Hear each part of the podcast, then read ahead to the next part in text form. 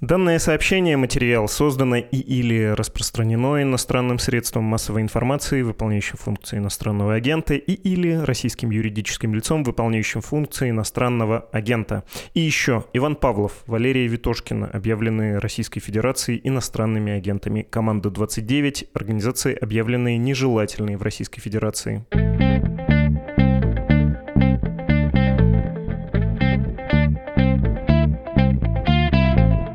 Здравствуйте, это «Что случилось?» Подкаст «Медуза» о новостях, которые долго остаются важными. У микрофона Владислав Горин.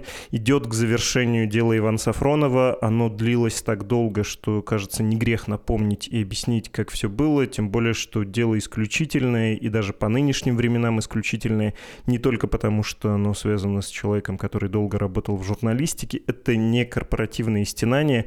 Хотя что уж там, у журналистики и такая функция тоже есть. Быть канарейкой и фиксировать фиксировать, вот смотрите, плохо, если нам-то плохо, людям из медиа, которые мало того, что публичные, так еще и есть цех очень говорливых людей, которые готовы заступиться, то что будет с вами? На что надеяться в этой душной атмосфере остальным?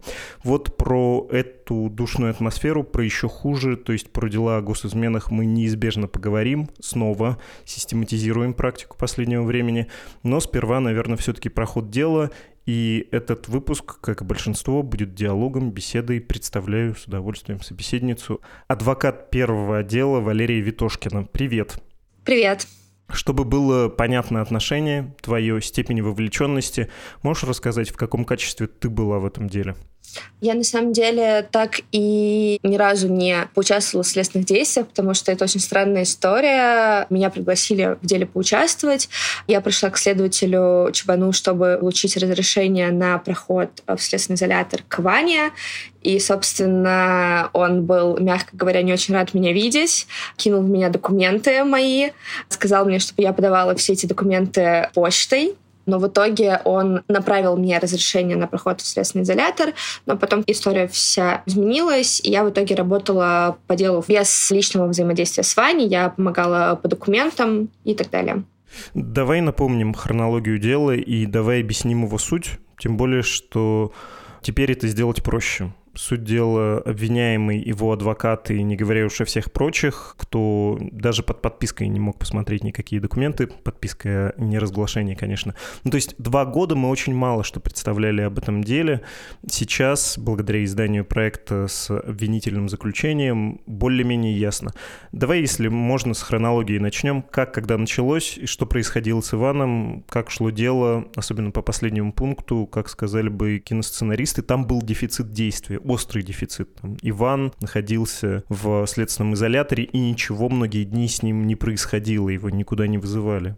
Да, да на самом деле в этом и суть многих дел по госизмене. Человека просто закрывают в Лефортово, и очень долго с ним ничего не происходит. То есть следствие проводит какие-то свои экспертизы, допросы свидетелей, а человек просто все это время сидит в самом закрытом изоляторе страны. А по поводу дела Вани, его отправили в Лефортово еще в июле 2020 года. То есть прошло уже больше двух лет. Уже больше двух лет он сидит в камере в Лефортово. Все это время на Ваню оказывалось просто невероятное какое-то давление. Ему предлагали признать вину в обмен на звонок маме, потому что он с мамой очень близок, у мамы был юбилей, и Ваня хотел просто ее позвонить, поздравить. И следователь Чебан сказал, что да, только если ты признаешь вину. Дальше было несколько дисциплинарных производств в отношении адвокатов Вани Сафронова, потому что они отказались дать подписку о неразглашении сведений, составляющих данные предварительного следствия. Разумеется, подписки о неразглашении сведений с гостайной мы всегда даем, потому что ну, это наша обязанность как адвокатов. Дальше долго, опять же, ничего не происходило. А потом а, Ване, опять же, не разрешили позвонить своей племяннице, дочери родной сестры, потому что сказали, что он может через разговор с маленькой девочкой передать какие-то сведения и как-то помешать расследованию уголовного дела. А потом, наверное, следующий яркий был эпизод — это возбуждение уголовного дела в отношении Ивана Павлова, его адвоката, за разглашение данных предварительного следствия. 30 апреля 2021 года у нас тогда еще когда существовала команда 29, прошли обыски. Ивану Павлову избирали запрет определенных действий. за то, что он передал газете «Ведомость» постановление о привлечении Вани в качестве обвиняемого и то, что он рассказал на ступеньках Лефортовского суда о том, что в деле появился секретный свидетель. Вот потом, опять же, очень долго шло расследование, Ване не передавали письма, то есть он, по-моему, месяц вообще ни писем, ни телеграмм. Про свидание я вообще молчу, свиданий не было вообще два года. То есть он там сидел, в принципе, в изоляции. Потом его отправили в карцер за то, что он а, написал колонку по поводу того, как в Лефортово вот раскручиваются эти дела о государственных изменах.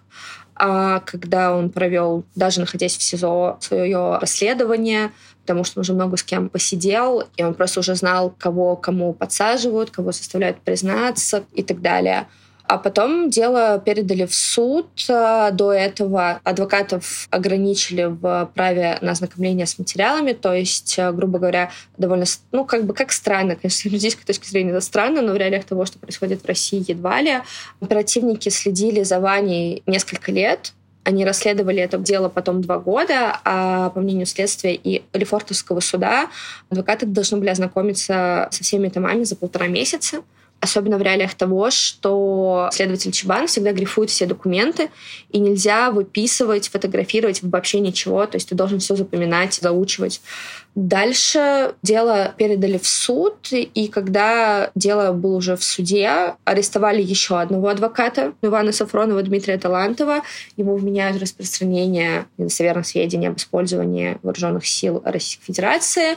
Он находится сейчас в СИЗО в Москве. Соответственно, еще один адвокат Вани как бы выбыл из возможности осуществлять профессиональную деятельность. Ну, где-то до этого, до передачи дела в суд, как известно, команда 29 закрылась, и Иван Павлов, я и Евгений Смирнов мы мигрировали из соображений безопасности.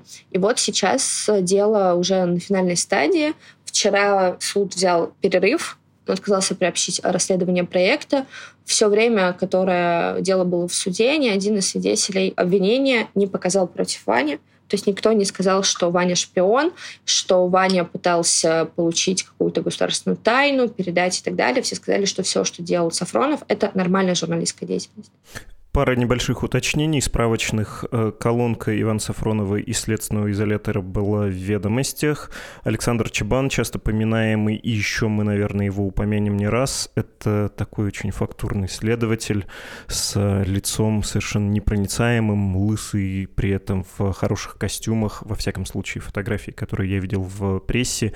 Очень важный следователь в системе Федеральной службы безопасности, который занимается делами о госизменах. Вот когда будут будут снимать кино, конечно, будет э, довольно просто найти похожего актера, потому что у него личность просто с таким даже пересолом, перефактурностью, настоящей такой а, карикатурной русскости, что-то из а, фильма «Рокки», да, вот боксер-коммунист, который противостоит Рокки, вот это вот примерно он.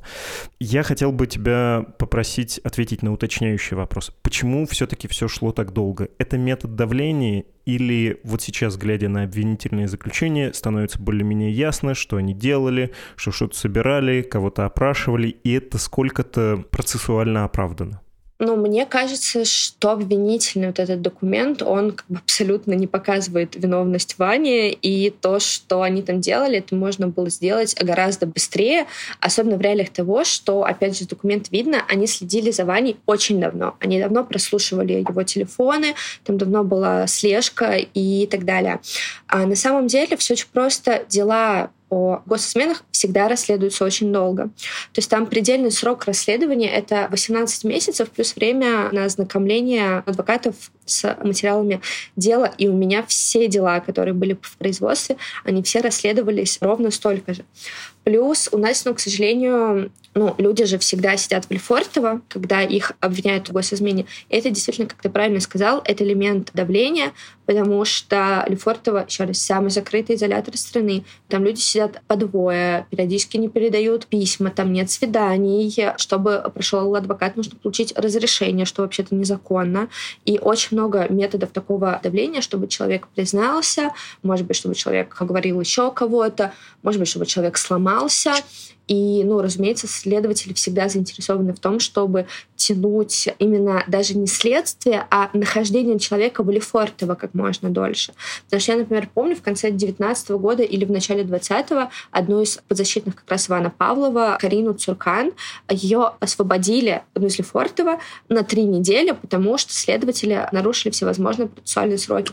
Так это просто был какой-то скандал на таком уровне, что прокуратура лично приехала на Сапсане в Петербург, чтобы вручить адвокатам новую жалобу на тот акт, в котором Карину отпустили, ну, потому что это просто ненормально. Поэтому это даже не про срок следствия, это больше про срок нахождения любого обвиняемого в Лефортово.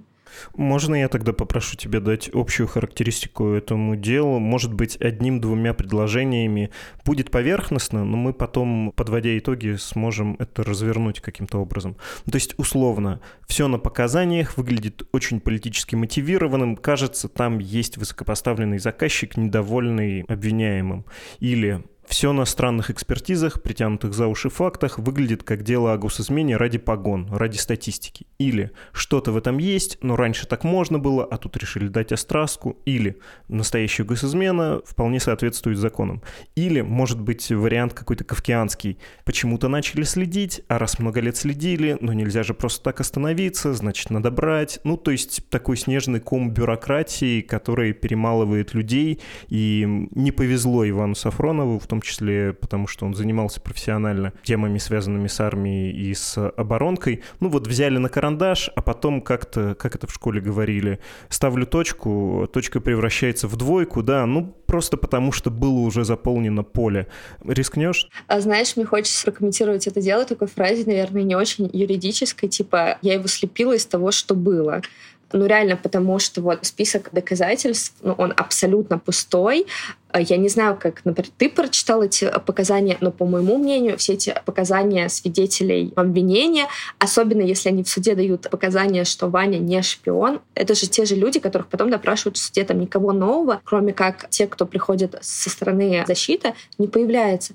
Они все не дают показания, что Иван Сафронов шпион. Они все говорят, у Ивана не было допуска к гостайне. Да, он мог как-то соприкасаться с чувствительной информацией, потому что, ну, когда ты пишешь на тему оборонки, ну, так бывает бывает. Но это вопрос, мне кажется, не к Ване Сафронову, а к тому, как государство охраняет эту самую государственную тайну. То есть люди ее могут так вот просто получить. Поэтому там просто действительно они долго следили, потом это все вложили в материалы дела. Как обычно, сделали экспертизу. Мне очень нравится, что экспертизу по уголовному делу, которое расследует ФСБ, проводит криминалист Центра ФСБ очень независимо.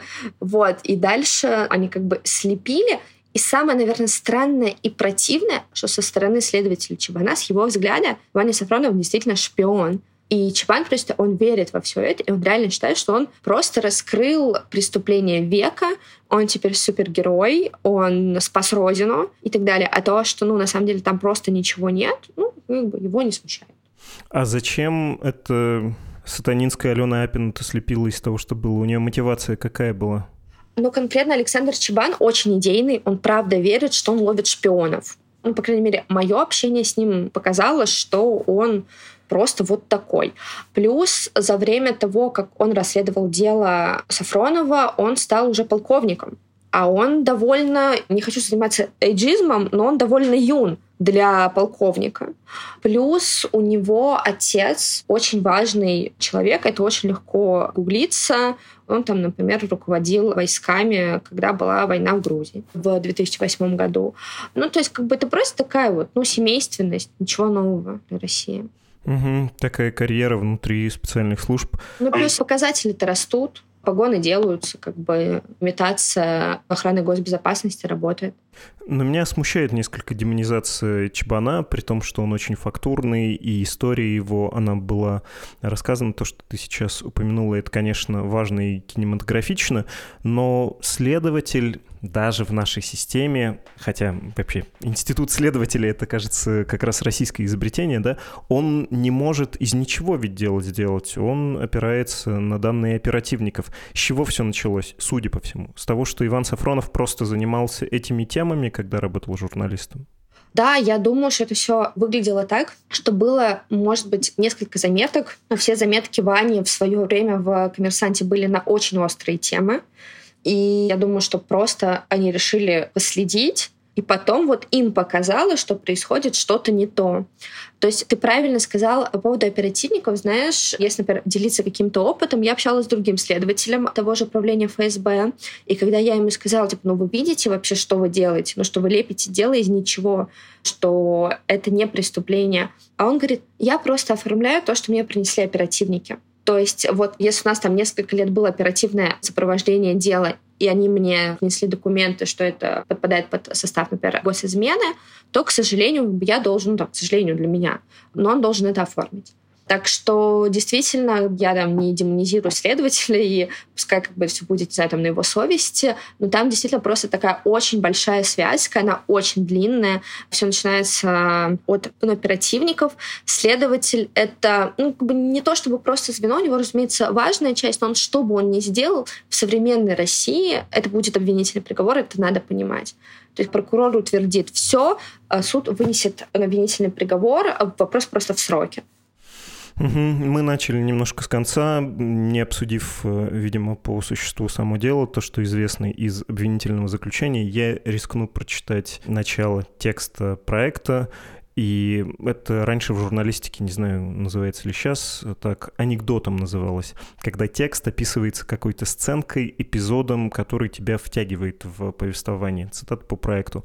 Весной 2021 года следователь ФСБ Александр Чебан, который вел практически все громкие дела о государственной измене и шпионаже последних лет, уговорил политолога Дмитрия Воронина пойти на сделку со следствием. Суть сделки, которую предложил Чебан, была проста. Задержанный должен был признаться, что продавал секретные данные о России за зарубежным разведкам, а получал их от Сафронова. В обмен Воронину пообещали более мягкий приговор. В делах о госизмене это важно, ведь наказание может достигать 20 лет лишения свободы.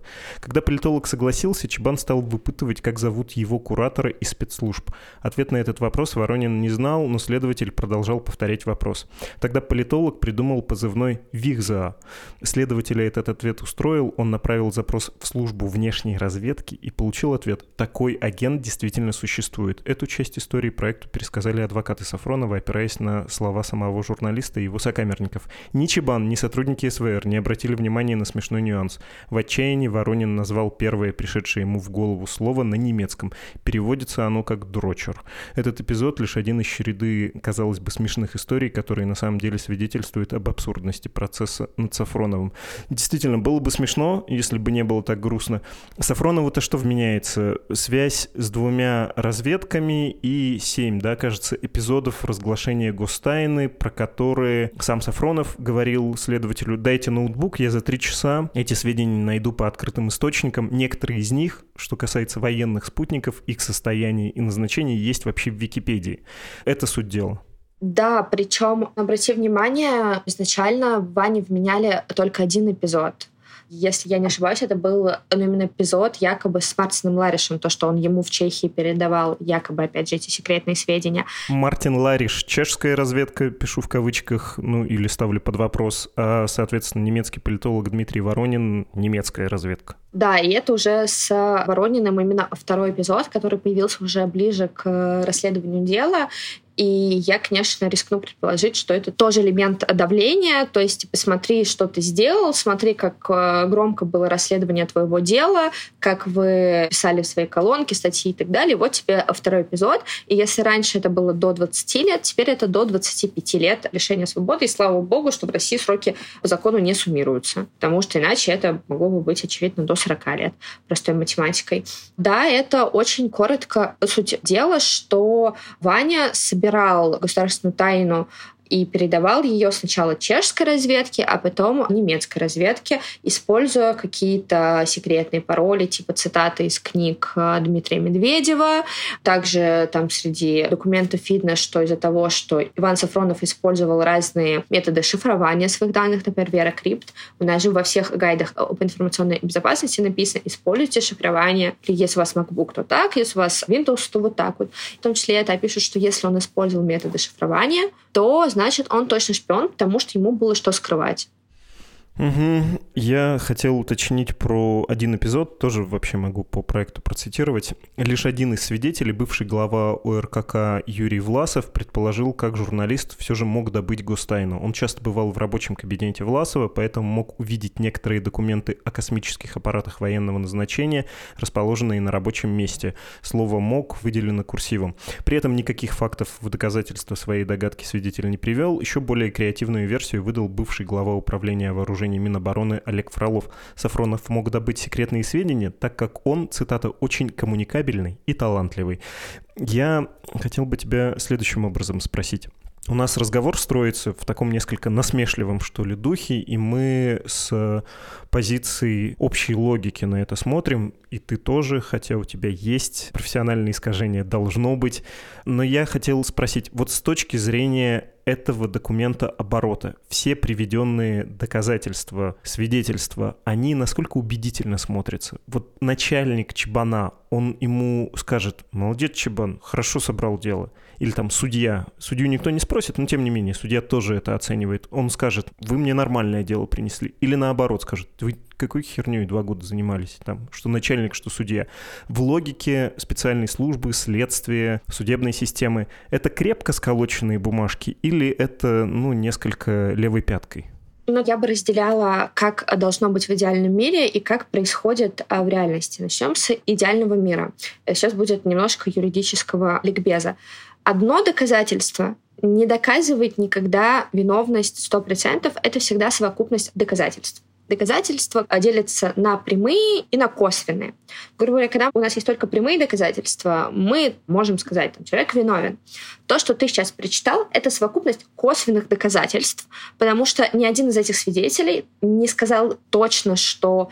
То есть Ване же вменяют не только то, что он получил сведения, а то, что он их передал.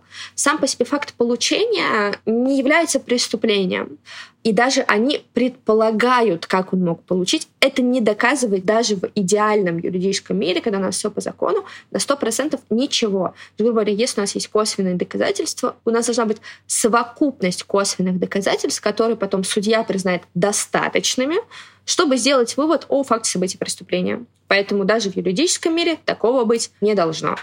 Что касается реальности, никогда суд следователю ФСБ, который тем более расследовал дело два года, ты правильно сказал, два года тратились государственные деньги, государственные ресурсы, еще расследовали дело в отношении Павлова, расследовали дело в отношении Талантова. Ну, то есть вот это вот все.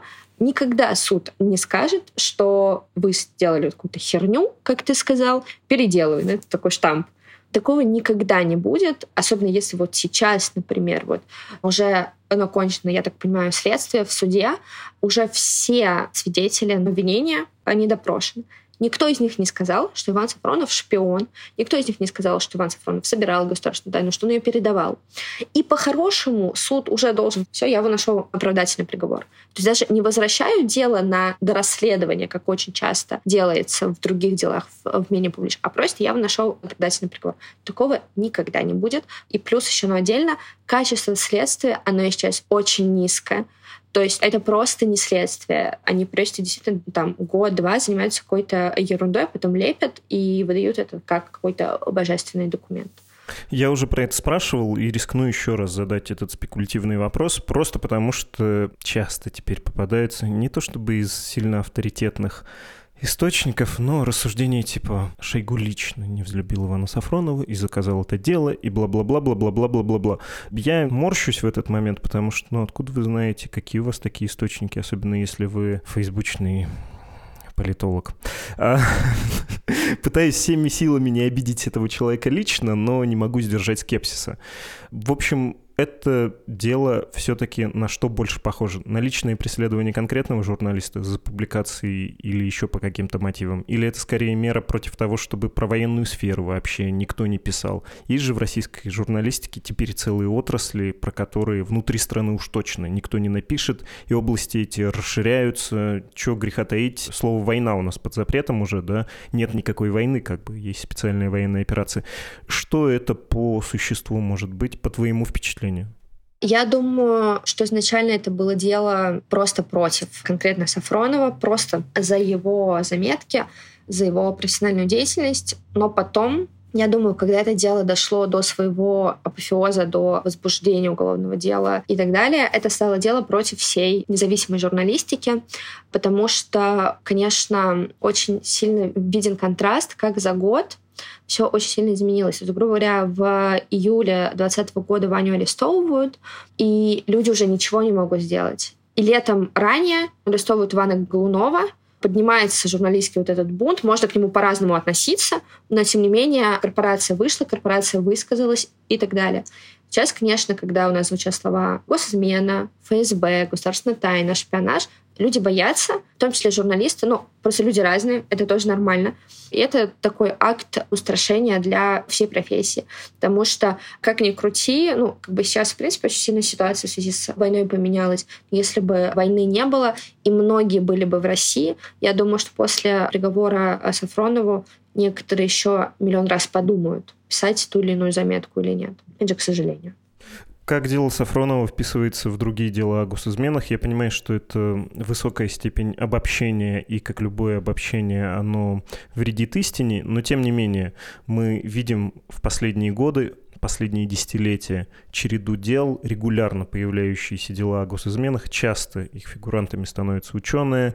Последняя, самая драматичная, наверное, история, или одна из самых драматичных, это физик Дмитрий Колкер, который умер через несколько суток после взятия под стражу, и как будто следователь прям спешил, потому что подозреваемый, как то говорилось про одного югославского политика, мог ускользнуть от правосудия, да, методом ухода в мир иной.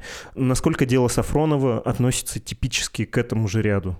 Я бы сказала, что оно очень сильно, конечно, не в этом ряду. Это вообще что-то экстраординарное. Ты правильно сказал, что последнее время фигурантами таких дел становятся именно ученые.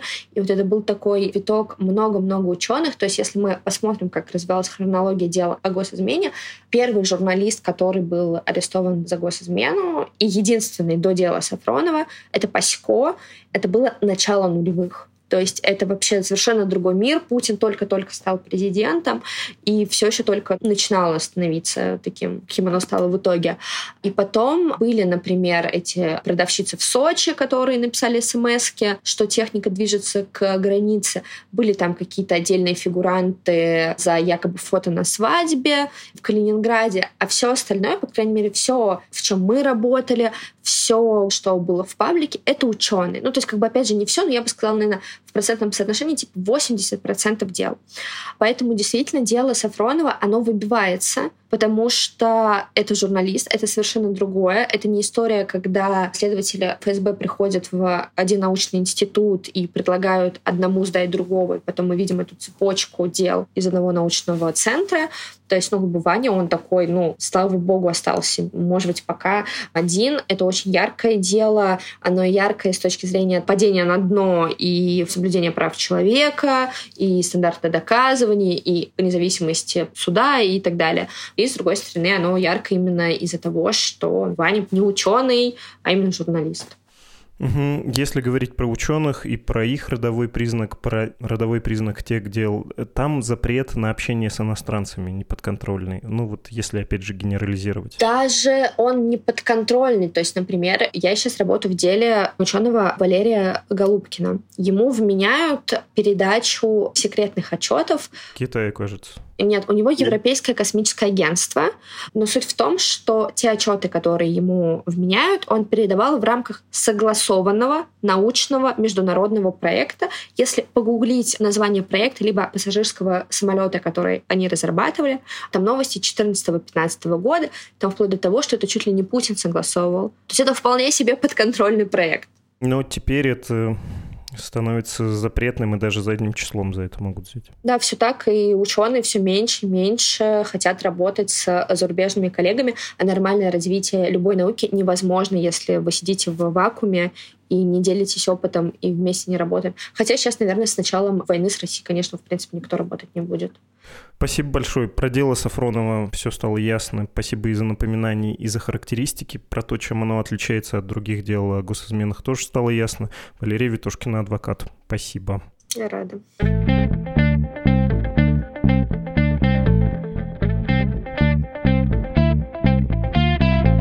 Как теперь у нас заведено, в конце выпуска читаю ваши письма. Андрей написал. Добрый день, расскажите, что случилось про Армению, про передачу сел в Карабахе Азербайджану, переезд айтишников, иранской сделки и к чему все это ведет.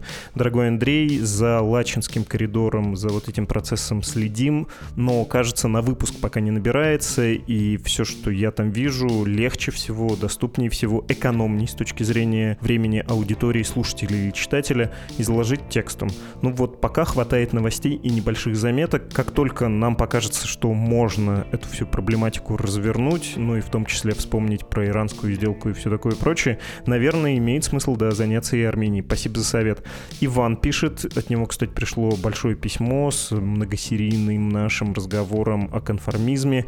Я выбрал, извините, Иван, сравнительно небольшой фрагмент. Серьезные позиции, пишите вы, должны приниматься после как минимум не менее, а лучше гораздо более серьезного продумывания. То, что люди не вникают в вопрос своего отношения к войне, делает их жизнь легче и безопаснее, но только в моменте происходящее разрушение души или нанесение урона психике, что фактически одно и то же, вернется им старицей.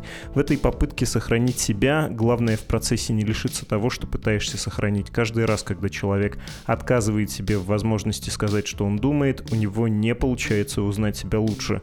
Каждый раз, когда он говорит что-то против своей совести, он предает и теряет часть себя. Уф, Иван, мощное философское заявление, хотя, по сути, готов с вами согласиться. Чем старше становлюсь, тем больше думаю о том, что такие базовые истины, безусловно, верны, и нечего их оспаривать с юношеским нонконформизмом. Спасибо всем, кто пишет письма. Обещаю дальше их читать. Адрес для ваших посланий подкаст собакамедуза.io. Ну и, конечно, вынужден напомнить, что Медуза существует на ваши средства. Мы критически зависим от ваших пожертвований, поэтому, пожалуйста, пожалуйста, регулярное небольшое пожертвование очень нас выручит. Если вы решились его оформить, заходите на страничку support.meduza.io или save.meduza.io. С вами был «Что случилось?» подкаст о новостях, которые долго остаются важными. До встречи! thank you